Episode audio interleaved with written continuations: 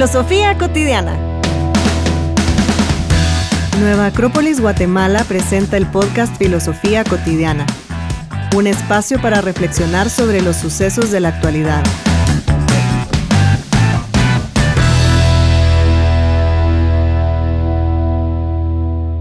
Sí, estoy lista. Sí, capitán, estamos listos. No los escucho. Sí, capitán, estamos listos. Yo he mencionado mucho a Bob Esponja porque sí, lo estoy viendo. Te encanta Bob Esponja. Y lo estoy viendo ahorita. A mí me gusta ver Bob Esponja, me gusta ese man. Es que es verdad. Lo sé. Mira, entonces. Ah, no, yo, yo sí tengo muy claro de que soy el, en el fondo, soy el tipo menos interesante del mundo, pues, y en el de afuera también. Oítelo, oítelo. Porque al final mi, mi rutina En el de de, afuera también. mi rutina de vida es re estándar, así de, ay, ya es hora de mi caricatura, o hoy hay partido de fútbol. O, ajá, es- Y es hora de mi caricatura. Y cuando te levantabas a las 3 de la mañana a ver la novela, a la por favor. Paula, creí que te lo había contado en confianza. Ay, ya. Es que yo me levantaba a las 3 de la mañana a ver una novela, de 3 a 4, y después me volvía a dormir. Y no me la perdía. Y es más, fíjate, estaba recordando el otro día, le conté a mi hermano, vos te acordás cuando miraba la dueña, y mi hermano me dice, ¿y te recordás que había veces que los sábados, como el sábado la daban en maratón, volvías a ver algún capítulo que te había llamado la atención? El... Puchica, por eso me recuerdo tanto de la novela. ¿ah? Sí, pues de memoria, los diálogos y todo. Bueno, ¿estás lista, Paula? Vamos. Va, hoy estamos solos, como el tema. la soledad en la globalización. Estamos solos. O sea, hoy queremos reflexionar sobre eso, la soledad en la globalización. El mundo se ha vuelto muy pequeño, entre comillas, ¿verdad? Es como un mundo muy conectado. Es un mundo en donde te las podés saber de todos. y saber qué está pasando en, en todos lados. Y, y- y entonces es muy común escuchar a las personas decir frases como, ah, pero sabías que en Ámsterdam, no sé qué, sabías que en Bulgaria, no sé qué, no sé cuántos. Y eso son consecuencias de la globalización. Eh, ahora podrías, la- las personas ven una serie turca y después ven una serie japonesa y- e hindú. Y eso es una consecuencia de la globalización. O sea, estamos conectados. Con tantos avances tecnológicos. Ajá, la, la tecnología nos ha llevado a conectarnos. Ahorita nosotros estamos hablando aquí y ha de haber alguien de algún otro país escuchándonos. Sí, Mm, me gusta esa idea. Y es así. Si las estadísticas no mienten, es así. Entonces, estamos hablándole a una persona que probablemente no conocemos. Y esa persona está escuchando a dos personas que no conoce. Estamos conectados. Esa es la globalización. Eh, ¿Dónde empezó la globalización? A la gran. Hay que hacer un recorrido histórico hasta la época de la colonización. E incluso algunos dicen que antes en el Imperio Romano lo que estaba iniciando cuando el imperio se estaba creciendo y darle una identidad a todos es como un antecedente a esa globalización. Es conectar. Más, una de las políticas del Imperio Romano era que independientemente de cuál fuera la ciudad que se conquistara o el lugar donde se conquistaba, estos tenían que crear un camino que condujera a una ruta principal y de ahí viene la idea de todos los caminos llegan a Roma. Pero ese, ese camino a la ruta principal es un antecedente en la globalización. Conectarnos. ¿Desde hace cuánto empezó esto? Imagínate. Imagínate, dos mil años eh, gestando esta idea de estar conectados. Y suena bien bonito, suena bien chilero, ¿verdad? Saber lo que está pasando ahorita, lo que desayunó ayer Kim Kardashian y lo que están estrenando mañana en saber ni qué lado. Suena como bien bonito, pero contradictoriamente vivimos en la época en donde más soledad se padece. Qué irónico. Porque exactamente como estás diciendo, si lo, si lo hablamos así como muy por encima, estamos reconectados en la computadora, en la televisión, cuando vemos lo que decías de series de otros de lugares así súper lejanos en otros idiomas, pero, pero igual las está viendo uno en español, ¿verdad? Con, con el doblaje, yo qué sé. Pero todo eso creo que nos consume mucho a estar entre comillas conectados, pero estamos solos conectados a través de la computadora, del celular, de, de yo qué sé, Google, viendo qué están haciendo en el otro lado del mundo, pero ¿estoy realmente conectado? Ajá, y es, y es que ahí va, digamos que esta es como una mini introducción a la globalización. Ahora hagamos una introducción a la soledad. la famosa soledad. A la gran cuántas cosas se han hecho de la soledad. Ah. Canciones, poemas, eh, películas, todo de la soledad. Porque la soledad es, un, es una circunstancia humana. Y han surgido muchas cosas interesantes, seguramente otras no tanto, y otras que saber. Pero sí, la soledad es del ser humano, precisamente. Siempre vamos a experimentarla en algún momento de, de la vida, del día, de la hora o yo qué sé es parte de, de nuestra, nuestro diario vivir. Y, y, entiendo que en este momento que vivimos y con todo esto post cuarentena, en medio de las pandemias, si algo se acentuó muy, muy fuerte, fue la soledad. A pesar de que tenías Netflix y no sé qué más cosas y tenías chats y la, lo demás, las personas sí dieron muestras de que les hacía falta el contacto con otra persona físico. Sí, el, eh, claro, habían un par que decían, no, no, no, yo soy muy feliz, solito. Solito. No necesito a nadie porque no sé qué. Mm, pero la soledad como una condición del ser humano no se puede evitar. O sea, el ser humano tiene pegada a la soledad, le necesariamente va a pasar momentos en donde siente esa soledad y lo más que puede hacer es aceptarla o negarla. Pero lo contradictorio es eso entonces, un mundo conectadísimo, un ser humano con un sentimiento natural hacia la soledad, con una tendencia natural a, sentirse solo. Entonces, ¿cómo puede ser que en un mundo tan conectado te puedas sentir solo? Fíjate, Paula, sé que... Estoy, estoy realmente pensándolo, porque, ajá, aparentemente estamos reconectados, pero precisamente y sobre todo estos últimos par de años, este último par de años, perdón, se ha visto mucho esa soledad que hemos experimentado, que se ve que se ha experimentado alguien más, que nos ha obligado realmente a estar en soledad, porque es muy fácil tapar esa soledad con todas las, eh, todo lo que tenemos alrededor, con las redes sociales, el entretenimiento que existe, que está a nuestro alcance en nuestra casa, sentados en el sillón, sin tener que ir al cine, por ejemplo, a pagar la entrada. No, desde mi casa puedo hacerlo, poner la tele y estoy ya conectado. Pero esta, de alguna manera, creo que sí un poco, obviamente, pues la situación nos ha llevado, pero creo que era como un poco necesario, como para ir de veras a, a tomar un poco de perspectiva de ¿Estoy solo realmente? ¿Estoy realmente conectado con los demás? ¿Qué estoy haciendo en mi, en mi mismo núcleo? Bueno, hay gente que vive sola, hay gente que vive con otras personas, pero yo he visto muchos fenómenos de casas llenas y cada quien en su... Todos en la sala, por ejemplo, pero cada quien en su dispositivo. Sí, y es, es lo mismo de estar en medio de la fiesta y en lugar de estar en la fiesta, estar como chateando con alguien o hablando con alguien más que no está en la fiesta. Y entonces decís, a ver, aquí hay una cosa muy extraña en esta soledad. ¿Cómo puede ser que una persona en medio de un montón de gente aún se sienta sola? O sea, en un estadio lleno, la persona todavía se siente sola. Y a veces se cree, por ejemplo, lo, lo confundimos todo y creemos que esta soledad solo viene de las parejas. O sea que lo que yo al final necesito es una pareja para ya no sentirme solo. Entonces lo que sucede es que se juntan dos soledades, ¿verdad? Una ah, soledad que quería no sentirse sola y otra soledad que no quería sentirse sola. Y ahora se potencia esta soledad.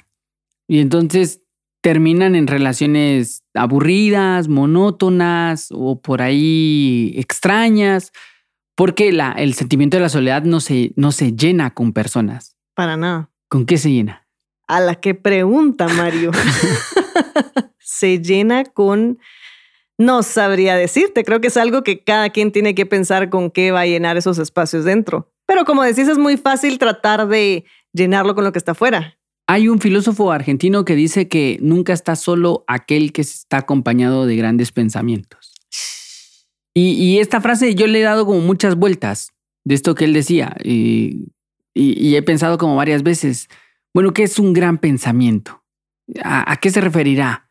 Y entonces un día pensé y dije, no, ya sé, la soledad es mental. Mm. O sea, yo me siento solo porque mentalmente me veo solo. Es una imagen que yo tengo de esta soledad. Pero si yo tuviera una idea un poquito más grande, si yo tuviera una pasión, por ejemplo, esta soledad no, no existiría en mí. Bueno, y un poco lo que decías antes, que de la soledad ha surgido grandes libros, poemas, canciones. Claro que se pueden tener grandes ideas en soledad, pero depende de a dónde voy a llevar a mi mente y en qué voy a emplear esos pensamientos. Sí, sí, total, total. Por ahí Garcilaso, ah, la mira otra vez otro poema. Andas inspirado. No, qué triste. Pero Garcilaso decía, de mis soledades voy, a mis soledades vengo, porque para estar conmigo solo me hacen falta mis pensamientos. Entonces vuelve otra vez la idea de la mente. Eh, yo creo que la, en, cuando no tenés ningún estímulo externo, cuando no hay como serie, no hay como un chat abierto donde está hablando con alguien. Eh, cuando ya me aburrí de ver memes, lo que surge son mis pensamientos. Mi cabeza empieza a aflorar. Y en mi cabeza hay muchas ideas que yo he ido alimentando a lo largo del tiempo acerca de lo que yo creo que soy. Entonces en la soledad empiezan a aparecer los nadie me quiere, los yo no puedo, los eh, nunca he logrado esto, todas esas ideas que uno ha ido como alimentando. Y entonces surge el miedo a la soledad, porque cuando estoy solo aparecen esas cosas. Ok. Y en lugar de querer cambiar la cabeza, lo que hago es que empiezo a rodearme de gente para que se disminuya todo este eh, caos mental. Y a veces ni rodearte de gente, a veces es solo poner la televisión y... Distraerme, desconectarme. Conectarte, conectarte. Ajá, conectarme desconectando mi cabeza. Ajá, entonces eh, es súper, súper interesante ver cómo funciona todo esto. El, eh, lo hablábamos también en el, podcast del entretenimiento y, del aburrimiento, que, que decíamos, bueno, al final nos aburrimos porque no podemos convivir con nosotros. Mm. Nos falta como esa inocencia del niño que le das una tapita y el niño se... Entretiene tres horas con la tapita. con una tapita y uno se aburre rapidísimo. Y me parece bien interesante, ahora que lo mencionabas, que cuando hay como estímulos externos, uno pues no está necesariamente en su mente, estamos poniendo atención a lo que está afuera. Pero cuando no hay estímulos externos y estamos en soledad, eh, es claro, podemos irnos a ese, esa parte víctima, ¿verdad? De, ay, yo todo me sale mal y bla, bla, bla. Pero también hay una parte bien productiva que surge. Hablo de, por mí. Me, ha pasado hace poquito que creo que se fue la luz, fíjate. Entonces, eh, y yo mi teléfono siempre lo tengo conectado a, al internet de mi casa, entonces no había internet y realmente ni me percaté y pues me puse a hacer otras cosas, a cambiar una mi planta ahí de macetita y todo. Y bueno, me entretuve hablando, recordando el otro podcast, sin ningún estímulo externo. ¿Verdad? Y cuando terminé de hacer lo que estaba haciendo, dije, a gran, por fin hice esto que tenía que hacer. Y luego dije, a la gran, pero ¿por qué no lo había hecho antes? Si realmente no es como que me iba a quitar una semana entera a hacer lo que hice en ese momento. Y era el, poner la televisión y quedarme viendo tres capítulos seguidos de, yo qué sé, agarrar el teléfono y ponerme a ver cualquier cosa. y exactamente, está uno conectado, entre comillas, con el mundo y todas las demás personas, pero qué bonito es que podamos conectarnos con nosotros mismos. Y al final la, la, soledad se vuelve una herramienta del autoconocimiento. O sea, si necesitas quitar todos los estímulos externos, si necesitas anular eso por un momento y para poder verte, para poder conocerte, así como verme realmente quién soy. Por eso es que, por ejemplo, actividades como la lectura han bajado mucho, porque la lectura es un acto solitario. O sea, cuando te pones a leer, estás en soledad. con lo que tenés enfrente y no hay nadie más que lo que el autor te está diciendo y tu mente. Por eso es que nos cuesta tanto. Las personas dicen, ay, es que qué aburrido leer, pero lo que pasa es que están pendientes de el teléfono que seguramente ya vibró o, o, cosas, redes que son como los memes, ¿verdad? Si tengo que ver el meme, tengo que ver el meme, tengo que ver el meme. Es, es una evasión hacia la soledad que pienso yo, al final de cuentas, es una evasión a mí mismo. Sí, sí, por, no me recuerdo de quién era eso, de que un ser humano también se puede medir por el grado de soledad que soporta.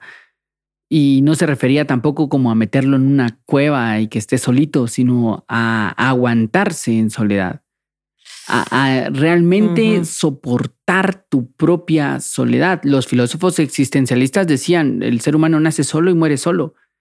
Y ya lo habían dicho dos mil años antes los presocráticos diciendo de que la soledad era una condición de la evolución. O sea que lo que puedes hacer es como influenciar al otro, darle ejemplo al otro de cómo evolucionar, pero no puedes meterte con la evolución del otro. Ah, lo tienes que hacer en soledad.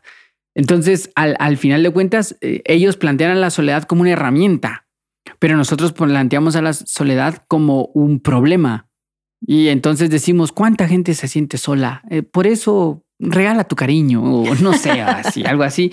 Y ahí lo que estás haciendo es cortando una necesidad humana que es la necesidad de poder verse sin plumas ni disfraces ni mm. nada y decir, bien, pues, esto soy y cuando uno llega a ese punto donde aceptas quién realmente sos, ahí te puedes empezar a cambiar. Antes de eso, todo es, todo es teoría, todo es teoría.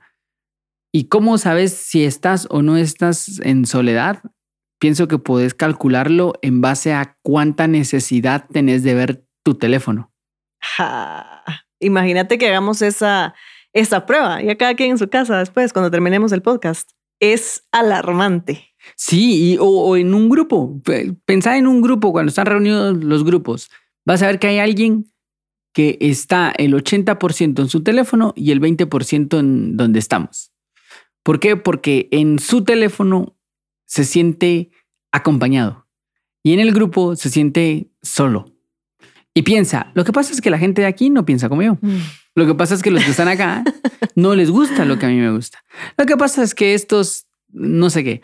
Pero cualquiera de esas excusas, lo que nos está mostrando es que es una persona muy solitaria.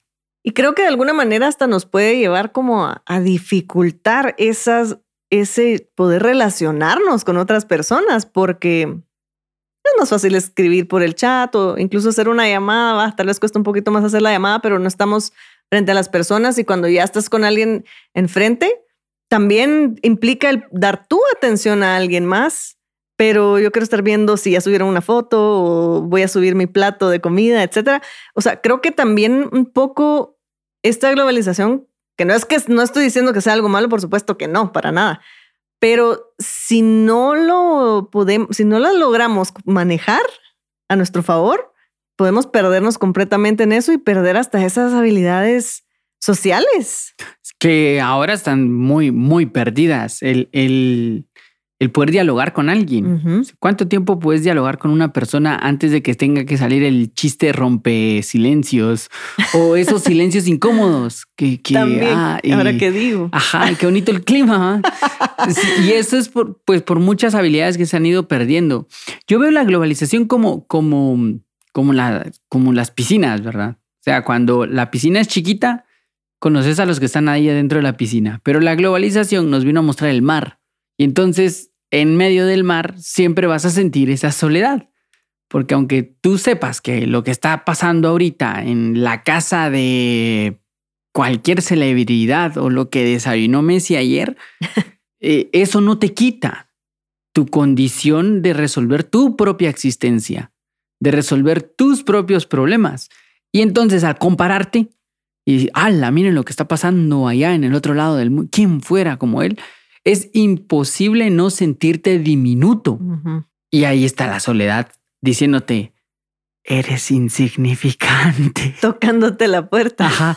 Hola, ¿te recordás que no te puedes llevar ni con tu vecino? Ah, Ajá. Sí. Entonces yo creo que la, la soledad crece porque el mundo se nos presenta ahora en todo su tamaño. y solo nos marca lo impotentes que somos para convivir con nosotros mismos. Eso. Y justo estaba leyendo una cosa donde decía el maestro Jorge Ángel Librada que el, el trabajo del conocimiento interior es un camino en su mayoría solitario. Porque puedes tener a tus maestros que te puedan dar una guía, y contarte, sus, contarte sus experiencias, etcétera. Pero finalmente ese conocimiento interior es solo tuyo. Nadie no va a venir, a, no le voy a decir a alguien, mira, venía a conocerme, porfa, interiormente y luego me contás. ¿Verdad? No, no se trata de eso, porque para empezar hay que, tiene que haber una honestidad hacia nosotros mismos, una aceptación tal vez, de de veras reconocerse, ala, no me gusta estar solo, por ejemplo. ¿Y cómo voy a trabajar eso? Porque va a ser inevitable que nos encontremos solos en algún punto. Totalmente. Y, por ahí también estas ideas que manejan los filósofos eh, como Platón entre la relación del individuo y su sociedad, en donde, pues bueno, las sociedades son las sumas de los individuos. Y si un individuo está solo, la sociedad es una sociedad que, que se siente solitaria también. Eh, y, estas ideas que plantean los filósofos siempre como que recaen en una persona que no puede llevarse con los demás, es una persona que no se puede llevar consigo mismo. O sea, la soledad jamás va a ser una característica ni de sabiduría, ni de grandeza, ni de nada. Claro, que no tenga la habilidad de hablar o esas timideces y ese tipo de cosas es muy diferente al a la imposibilidad de poder relacionarse con otros seres humanos. Una persona que en soledad hace su trabajo interior, reflexiona, trata de conocerse, se va a llevar con otras personas. Necesariamente va a hacer vínculos con otras personas porque ha tocado su parte esencial. ¿Cuándo es que le cuesta relacionarse con nosotros? Cuando no se relaciona consigo mismo. Cuando cree que se relaciona consigo mismo, pues porque se sube ahí como en una torre de marfil creyéndose especial o lo que sea, y baja de su torre de marfil y se da cuenta de que los demás no hablan lo que él, no les gusta lo que él y dice, ah, estos bobos, ¿verdad? Pero ahí lo que nos muestra es una persona que no ha sabido palear su soledad. Interesante que, ajá, para poder convivir con otras personas tenemos que poder estar en soledad. Es como contradictorio, pero finalmente es, es así. Tenemos que aprender a estar solos y que estar solo no quiere decir que, ay, hoy el domingo me quedé en mi casa todo el día viendo memes, diría. Pues estás solo, pero no es lo mismo a experimentar la soledad, el estar solo y, ¿verdad? Y porque estamos ahí anteponiendo otra cosa a, entre no nosotros. No es una verdadera soledad. La persona que, que, está chateando y no sé qué está evadiendo una soledad que tampoco lo vamos a, como a estigmatizar como algo dañino el chatear con alguien o ver redes sociales o ver memes. También es necesario. no sé si necesario, ¿verdad? Pero es parte de nuestra vida. Sí, es parte, de, nuestra vida y ya está como en nuestra rutina de vida. Y va, está bueno, miraste un buen meme, se lo compartiste a un par de amigos, y jajaja, en fin. Pero y, digamos, uno en su rutina de vida, tú tienes espacios en donde comes, espacios donde trabajas, espacios donde te lavas las manos, los dientes, la cara, donde ves tus memes, donde ves, o sea, habría que meterle un espacio a la soledad también. Habría que llevar a una situación consciente en donde yo voy a estar solo unos minutos. Voy a estar 20 minutos, a la 20. Es un montón. 10 minutos solo. 5 para empezar, pues. Sin teléfonos, sin nada, sin leer nada. Yo solo. Y ver mis pensamientos. ¿A dónde van mis pensamientos? Qué buen ejercicio. Ese, y fíjate que te estoy planteando un ejercicio que escuelas de filosofía antiguas colocaban como una tarea, porque ahí empezaba el ser humano a conocerse por ahí empiezan a aflorar ciertos miedos, empiezan a aflorar eh, ciertas cosas que están ahí adentro, ¿verdad? Y nosotros no nos damos tiempos de soledad. Siempre estamos escuchando música, siempre estamos chateando con alguien, siempre estamos viendo algo. De verdad, mm, creemos que la soledad es un sinónimo de maldad. Entonces nadie tiene que estar solo. Sí, no, no, no, no es así la cosa. No debería, no debería ser así. Deberíamos de poder integrar esta soledad en nuestra propia vida. Porque después lo que sucede es que el miedo a la soledad nos hace tomar pésimas decisiones. Armamos relaciones que no queremos porque tenemos miedo a la soledad. Nos metemos en hobbies que odiamos por miedo a la soledad. Eh, nos terminamos viendo una serie que no me sirve de nada más que para alterarme psicológicamente por miedo a la soledad. Terminamos escuchando canciones que ni nos gustan por miedo a la soledad. Hacemos muy malas decisiones cuando le tenemos ese miedo a la soledad. ¿Por qué nos haríamos eso nosotros mismos? Imagínate. Pues no lo hacemos. Pero, pero no lo hacemos.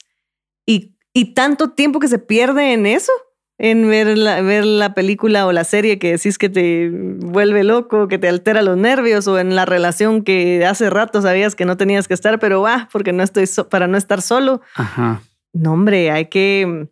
Bueno, no es de que yo sea súper experta y soy, y soy, soy la experta en la soledad, no, pero sí creo que es bien valioso, es muy valioso el poder atesorar esos momentos de soledad, porque sí lo llevan a uno a, verse a uno mismo y y creo que eso nos ayuda a ser un poco más verdaderos ante los demás, un poco más genuinos en nuestros comportamientos e interacciones con, con, las otras personas, que finalmente es necesario. O sea, así como la soledad, también la interacción con las demás personas, ¿verdad? Sí, es que es, que es un trabajo como de, de ida y vuelta.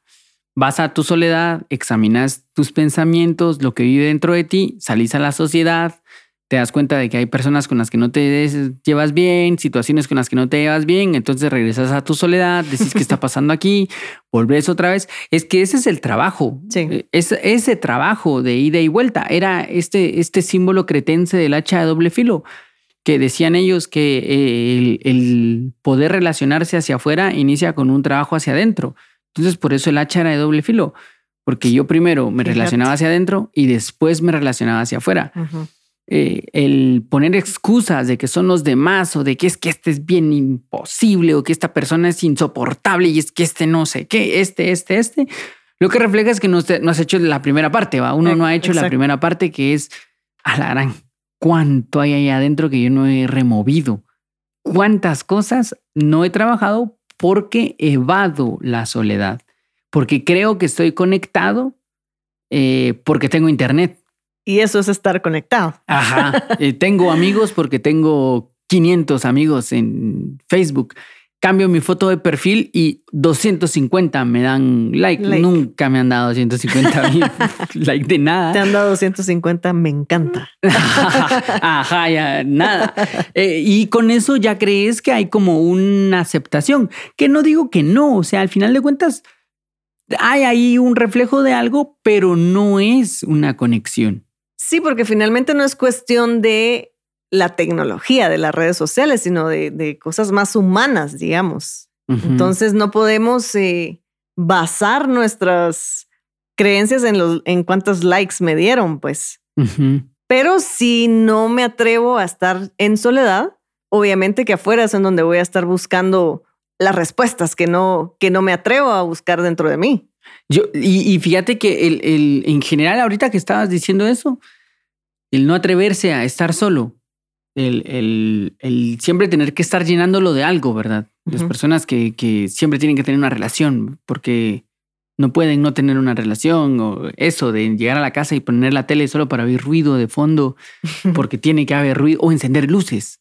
Pues. Todas las luces porque tengo que sentir que hay algo más en este lado o ir en el tráfico y tener que estar en algo porque no puedo estar en soledad. Tampoco se trata como de, bueno, entonces mañana ya no le hablo a nadie o... No, se trata de hacer pequeños ejercicios, de ir acercándose paulatinamente. Al final tampoco, aunque la persona esté poniendo la tele, aunque esté chateando con alguien, aunque lo que sea, llega un momento en donde se siente solo. Llega un punto que en medio de la relación se siente solo. Llega un punto que platicando con otra persona como que siente ese vacío y dice, ah, la gran, y se harta. Y ahí surgen las depresiones, surgen esos, esos estados como medio oscuros en los que entramos, y porque todo nos hastea. Ah, la otra vez esto, la rutina, ah, la otra vez ir al trabajo, venir, comer, ver mi serie, ver una película, dormir, levantarme, ir al trabajo, pelearme con mi jefe, regresar, volver. Y toda esa rutina, de repente alguien le dice, no, lo que pasa es que estás en rutina y la persona lo que hace es buscar una emoción. Entonces se mete al gimnasio, yo qué sé, para darle emoción a su vida, pero es que no es la emoción de su vida, es que está solo por dentro. No, no, no ha logrado conectarse consigo mismo y por eso es que estas rutinas lo matan, por eso es que esta sensación de lo mismo de siempre lo, lo destruye, es porque todavía no se ha conectado. Y ojo que esto que estoy diciendo no me lo estoy inventando yo, sino que eh, esto, por ejemplo, que, que, estoy mencionando, ya lo decían varios filósofos en, en la antigüedad. El, Confucio decía que para poder cambiar el sistema, primero había que cambiar al ser humano y que ética y política eran lo mismo. O sea, Confucio está diciendo de que una persona que puede estar bien consigo mismo genera una sociedad que puede estar bien. A la que. Ajá, entonces. Qué chilero. qué chilero suena y qué complejo y responsable nos coloca. Que si, y suena como bien chiquito, pero si no sabes llevar tu sociedad, tu soledad, no vas a poder tener una sociedad equilibrada. Porque nada afuera te va a llenar. No puedes. Nada afuera siempre va a existir ese, esa necesidad de querer llenar el espacio y, y claro, es el, el, a la que chilero eso que dijiste, fíjate, de la, de la ética, la, a ver, repetímelo. Ética y política son lo mismo. Él dice que son sinónimos porque el ser ético genera un ser político, que es justicia y todo lo demás. O sea, Confucio está colocando al ser humano como responsable de, de su sociedad. Y si este ser humano le tiene miedo a su soledad, nos fregamos. Sí. Porque ¿qué sociedad va a desembocar? ¿Y cuántos, imagínate en la sociedad estamos en esas o están en esas o yo qué sé, de, esa, de experimentar esa soledad, esa soledad y no, y tal vez el no llegar a comprender que, que no es afuera en donde se va a acabar esa soledad. Somos, porque nos, nos alimentan mucho, con muchas cosas externas, eh, estímulos, eh, videojuegos, películas, eh, incluso restaurantes, comidas, cosas así. No, y, nos, nos seguimos como que juntando con esas otras mismas personas que están, que se sienten solas y que creen que van a llenar esos espacios estando con la otra persona que también se siente sola. Ala, ¿te imaginas esa cadena de nunca acabar? Es una cadena re triste porque imagínate, la persona se siente sola. Entonces se consigue una persona que también se sentía sola. Entonces se juntan, ¿verdad? Y al inicio todo, como con los inicios siempre son así, va a lo mejor y espectacular y todo lo demás. Entonces al inicio todo es increíble. Y entonces en este inicio increíble se va acabando, se va acabando y entonces entra la soledad y arman una familia. Ay, no. aparece otro ser. oh, no. En medio de dos soledades es mucha responsabilidad para crear una sociedad así. No, tampoco estoy atacando a la familia ni nada por el estilo, pero imagínate esa situación. Una persona que crece en medio de dos soledades, si no tiene las herramientas interiores indispensables para entender su soledad, para conectarse, o alguien ahí que le dé algún luzazo. luzazo de por dónde, esta persona repetirá el patrón y va a decir, ah, la gran, Así es la vida, ¿verdad? Aburrida y monótona. No hay nada interesante.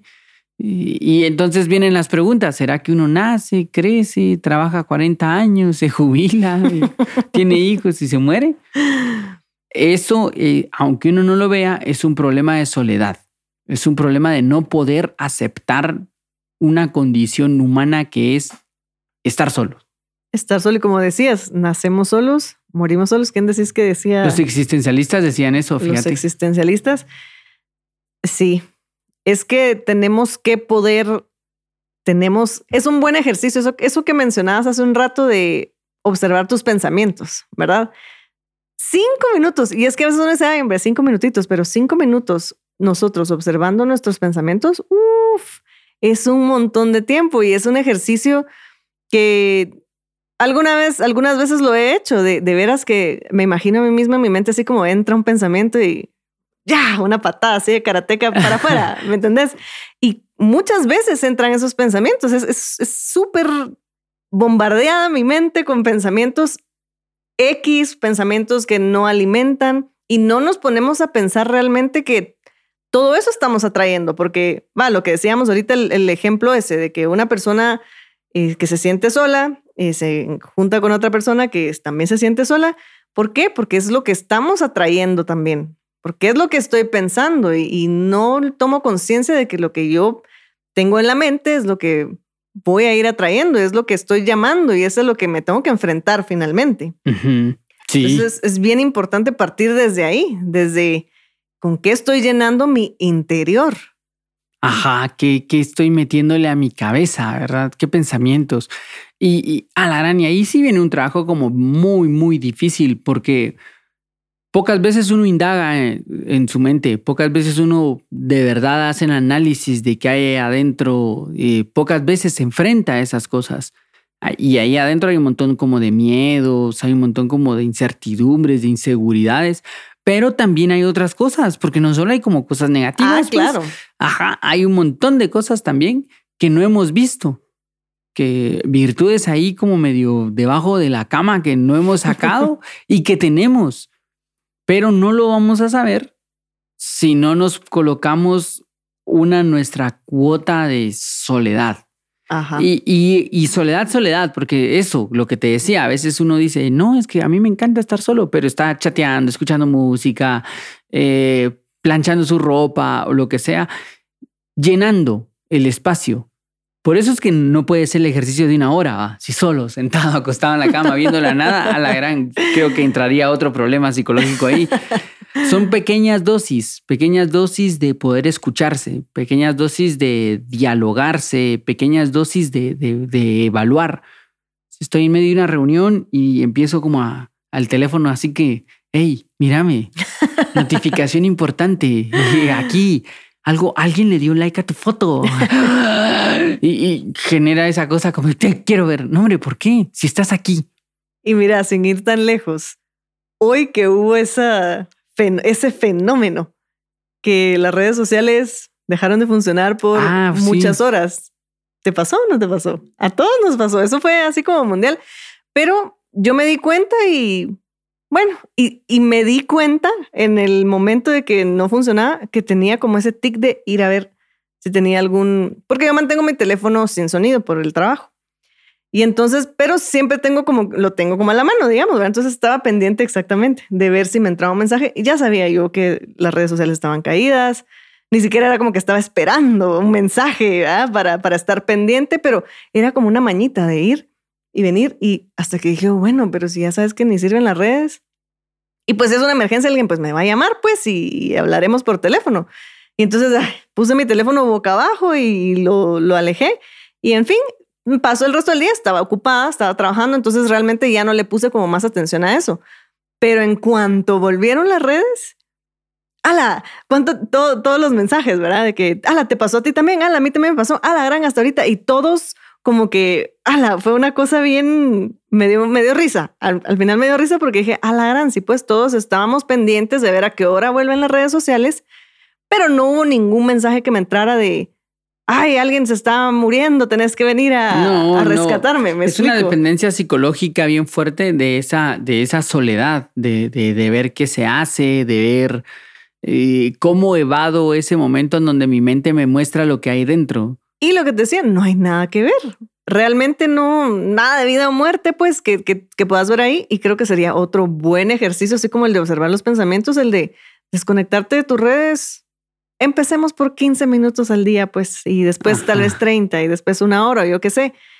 Porque sí nos ayuda a conectarnos, a tener eh, comunicación con amigos que están lejos, eh, a investigar de cosas o que uno está estudiando, etcétera pero también nos quitan mucho tiempo y nos alejan de esa interioridad que deberíamos poder explorar un poco. Entonces puede ser otro ejercicio que podamos hacer y hoy todos a la fuerza lo hicimos. No lo sé, porque por ahí eh, los chistes estos de que todo el mundo en Twitter ah, o todo el mundo en YouTube. Hubo algunas que sí funcionaron. Ajá, o sea, no, no sé si, si, si eso sea. Yo creo que es más una decisión. Es la decisión de querer estar en soledad, porque la soledad a la fuerza destruye al ser humano. Si no, la cárcel no sería un castigo. O sea, la soledad a la fuerza, el aislarte forzosamente es algo que destruye psicológicamente a un ser humano. En la antigüedad, una forma en la que te castigaban era el ostracismo. Te sacaban de tu ciudad y te decían, te vas. Ah, sí. Y la persona sentía, no, mejor mátenme. Porque, ¿cómo así? Mover solo. El aislarse mm, era el castigo. Entonces, tampoco es imponerle soledad. Mañana regaño a mis hijos y los meto en soledad en un cuarto para que reflexionen. Porque pobres niños van a traumar, ¿verdad? Eh, no, tiene que ser una decisión consciente el yo querer estar unos minutos en soledad y saber que este mundo gigante, porque de verdad el mundo se plantea grandísimo, imagínate, ahorita nos afectó algo que pasó en el otro lado del mundo, que fue donde empezó todo esto. Así de conectado está el mundo. O sea, es, es, es aquella cosa del efecto mariposa, que el aleteo de una mariposa genera un huracán en el otro lado del mundo. Y a lo que se refiere es esa conexión, esa conexión que hay como con todo, todo, todo, todo, todo, te va a hacer sentir solitario. La inmensidad te va a hacer sentir solitario. Las cifras que se manejan ahora, tú con tu, yo pues con mis 500 amigos en Facebook y de repente lees que el influencer no sé quién tiene 3 millones Ala, de, sí. de amigos o con tu sueldo que ahí vas y de repente te enteras que tal artista gana lo que nunca vas a ganar en tu vida, gana lo que tu, el Ministerio de Educación tiene de presupuesto en dos años. ¿no? Por una foto que subió. O sea que eh, esas cifras son abrumadoras. El mundo es abrumador porque es muy grande. Entonces la soledad va a repercutir más. Por eso es que es necesario empezar a, a- a llevarla, a surfearla ahí como de a poquitos, ir entrándole como de a poquitos, porque si no, de verdad, este mundo nos puede destruir Te interiormente consume. te puede consumir y te vas a dedicar la vida a caerle bien a otros antes que a entenderte. Y a otros que ni conoces, Ala, sí, ajá. que ni siquiera has visto en persona, que están en otro país, lo que decías al principio. Imagínate qué necesidad de querer buscar esa aprobación afuera y no, no vas a dejar de sentirte solo. No, todavía no. Sí, mira, qué interesante este. Mm, Yo creo que, que se impone una necesidad de aprender a estar solos por momentos. Y hay muchos ejercicios que podemos practicar para entrar un poco en esa, en esa soledad, poco a poco. Como decís, no de un solo porque nos va a dar un colapso nervioso ahí, pero sí hay cositas que se pueden hacer y, y es rico cuando uno apaga la tele, apagamos el celular y escuchas a los pajaritos que están... ¿Sabes que a mí me da risa? No sé pero dónde vivís. Yo te digo, en mi casa, mi vecino tiene un árbol que sus ramas caen en mi casa y los pajaritos se paran ahí a las 6 de la mañana y yo los oigo cantar. Ya, ¿verdad? y te ayudan a tender la ropa en el lazo. Ya a esa hora ya se fueron. Pero hay muchas cosas afuera también de la naturaleza que nos pueden ayudar a hacer ruido, digamos, entre comillas, pero que nos ayudan un poquito más a estar calmados, a bajar esos niveles de estrés y de ansiedad que se manejan mucho con tener la tele encendida y el celular aquí a la par y, y todo, y la computadora también ahí, ¿verdad? No, hombre. Ajá, sí, este del que está comiendo con la compu y el celular y la tablet y, y en todos tiene algo que hacer. sí. Sí, es que es otra de las grandes mentiras de la soledad, que está- siempre estamos ocupados. Siempre tenemos que estar ocupados. Y es otra vez la evasión a no poder estar solos, el que no puede y entonces es adicto a tener algo que hacer. Y tratemos de ocuparnos, va, pero en ese espacio de soledad. Me voy a ocupar en este momento en mis pensamientos. Ajá, ponerlo como tarea. Ajá. Va, me parece. Me, me gusta esa conclusión. Voy a ponerme de tarea, así como mi dieta de cosas, voy a ponerme de tarea mi espacio solitario. Voy a ponérmelo también de tarea, Ajá, no mucho. pero tampoco nada. Ajá, pero tampoco como ya estuve solo tres segundos. Ajá, no, sino, Sí. bueno, pues. Ahora practiquémoslo. Soledad. Ajá. Bueno, muchas gracias, Paula. Este estuvo, estuvo, creo que corto, pero intenso. Sí, me gustó. Me gustó. Gracias, Mario. Siempre, siempre es muy interesante hablar con, con vos, Mario. Ay, gracias. Como nunca hablamos, ¿verdad? Nunca. Bueno, entonces eh, continuamos con el podcast. Ya vienen otros capítulos. Gracias a todos los que nos escuchan.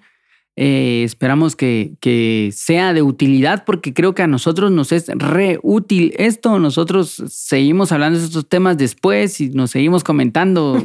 Sí. ¿Sabes qué? Seguí pensando en esto y esto. Por ahí hay personas que me han dicho, ay, gracias a que dijeron esto, yo hice esto o pensé esto. Y yo digo que de eso se trata. El podcast no se trata de dar verdades o lo que es la vida, sino de invitar a reflexionar. Y ya con eso nos damos por bien pagados. Me parece perfecto. bueno, entonces nos seguimos platicando. Claro que sí. Gracias, Gerson. Gracias, Gerson. Adiós. Chau. Nueva Acrópolis Guatemala presentó el podcast Filosofía Cotidiana, un espacio para reflexionar sobre los sucesos de la actualidad. Para más información sobre charlas, cursos y espacios filosóficos, puedes buscarnos en nuestras redes sociales. Filosofía cotidiana.